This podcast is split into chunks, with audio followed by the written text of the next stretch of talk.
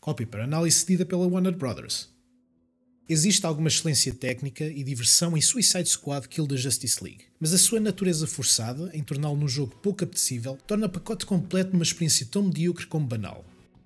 Quando digo que Suicide Squad Kill the Justice League não é tão mau como esperava, e que até me diverti ao longo da sua campanha de 12, 13 horas, para mim significa imenso. Não só não tenho qualquer carinho pela DC, ou pela saga Batman, também produzida pela Rocksteady, como a sua natureza de jogo enquanto serviço em condições normais causa-me uma reação alérgica da qual não me quero aproximar ou apegar. O meu interesse era relativamente baixo, mais devido à componente cooperativa forçada, que nos faz depender quase sempre de outros jogadores, do que propriamente do seu modelo online e progresso através de níveis e de centenas de itens repetidos desbloqueáveis. Mas tinha, no entanto, curiosidade sobre a sua história, já que Suicide Squad Kill da Justice League não se afasta de uma narrativa tradicional, com uma estrutura clássica, algo que quase esconde a sua natureza de jogo enquanto serviço. Por muito críticos que possamos ser pela decisão da Warner Brothers e da Rocksteady em abraçarem este modelo de jogo, aquele da Justice League nunca escondeu a sua natureza. Desde o início que soubemos que seria um shooter puro de acumulação de loot, um slooter, um jogo cooperativo e um serviço, com a Rocksteady a injetar novos desafios e aventuras no jogo após o seu lançamento.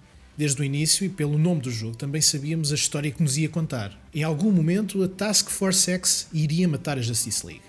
Não havia como estar com expectativas muito altas e, conhecendo a sua premissa, era impossível não antever que a Rocksteady iria ter alguma liberdade criativa com as suas personagens, levando-as a sítios mais desconfortáveis que vão certamente irritar os maiores fãs. O meu escudo aqui, como já indiquei, é alguma indiferença ao universo da DC, mas talvez por questões de mitologia já pré-estabelecida, acabei por abraçar este jogo quase como um spin-off, e por isso consegui absorver o que o jogo tinha para dar no que toca à sua história. Em Suicide Squad Kill da Justice League, vemos Harley Quinn, Captain Boomerang, Deadshot e King Shark a serem recrutados por Amanda Waller para matar a Justice League. Os famosos heróis da DC, Flash, Green Lantern, Superman, Wonder Woman e Batman, estão sob o controle de Brainiac, e se não forem parados, o mundo está em risco de ser destruído.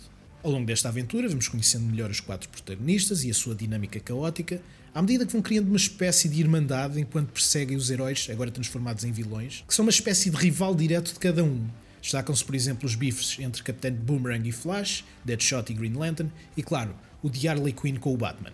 A história de Suicide Squad Kill da Justice League não é nada por aí além ou que mereça grandes teses de análise, deixando para trás apenas alguns momentos anedóticos mais memoráveis, hilariantes e patetas, que vamos encontrando através de cinemáticas extremamente bem conseguidas, graças aos incríveis visuais do Unreal Engine, dos modelos expressivos e das incríveis atuações que aproximam o jogo de uma longa metragem CGI tudo com um tom extremamente consistente do início ao fim e motivante o suficiente para continuar a jogar e a descobrir o que vai acontecer a seguir, ainda que não seja um jogo propriamente preocupado com grandes reviravoltas. Se por um lado Suicide Squad Kill da Justice League oferece uma narrativa com substância e espetáculo suficiente que dariam para um filme da DC, por outro, toda a parte interativa da experiência vacila entre o bom e o medíocre, cometendo o pecado de interferir com o ritmo e a apresentação narrativa da campanha.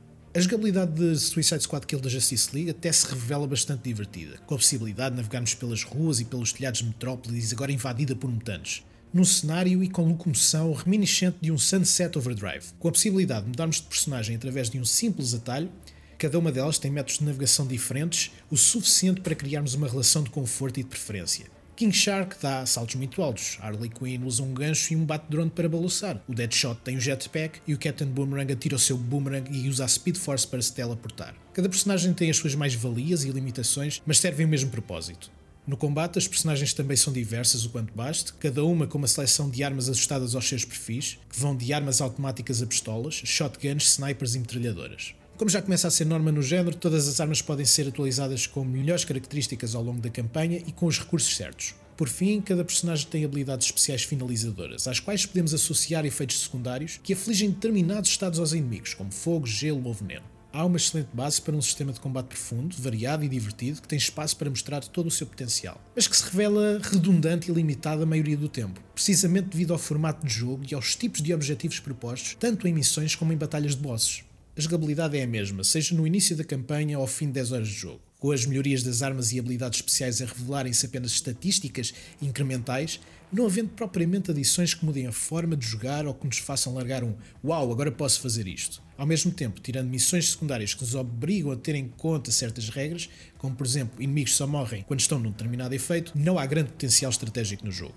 Neste aspecto, o maior pecado capital do jogo é a forma como aborda as batalhas contra a Justice League. São sempre individuais com duas ou três fases, onde basta atirar a matar balas contra o inimigo, reduzindo a sua barra de vida enquanto nos desviamos de projéteis ou de ataques ritmados. Não há qualquer tipo de estratégia a solo ou aparentemente até cooperativa nestes momentos. Tampouco existem sequências, por exemplo, cinemáticas ou interativas, que possam dar alguma emoção a estes momentos, criando-se assim uma barreira entre jogo e cinemática bastante drástica e pouco satisfatória. É, no fundo, um sistema de jogabilidade básico e mecânico a pensar no pós-campanha, com conteúdos habituais de jogo online onde é fácil adaptar a jogabilidade a qualquer personagem que possa ser adicionada no futuro. Suicide Squad Kill da Justice League é feito por templates destes, e talvez o mais notório seja a sua estrutura, onde se sente a maior interferência do jogo enquanto serviço na sua narrativa, com a Rocksteady a injetar uma seleção de personagens secundários através de missões opcionais e lojas para compras de itens e melhorias. Estas missões adicionam muito pouco no que toca ao desenvolvimento das personagens, e as personagens apresentadas, como o Penguin ou a Poison Ivy,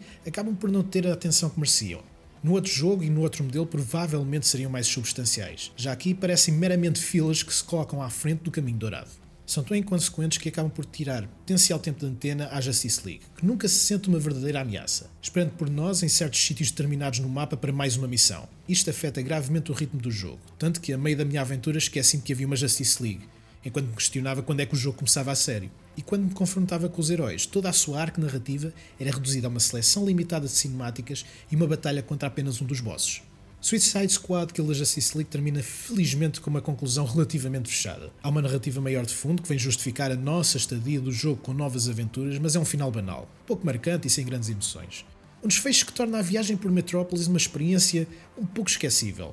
Suicide Squad Kill the Justice League acaba, apesar de tudo, por ser um jogo inocente, daqueles que não faz mal a ninguém. Continua a ser uma escolha estranha para a Rocksteady, ao forçar uma continuação canónica numa saga que estava já à partida terminada. Algo poderá deixar os fãs justamente irritados. Mas para mim, o maior problema é a crise de identidade do jogo e o quão medíocre todo o pacote é, mesmo quando se encontra alguma excelência e surpresa espalhada aqui e ali.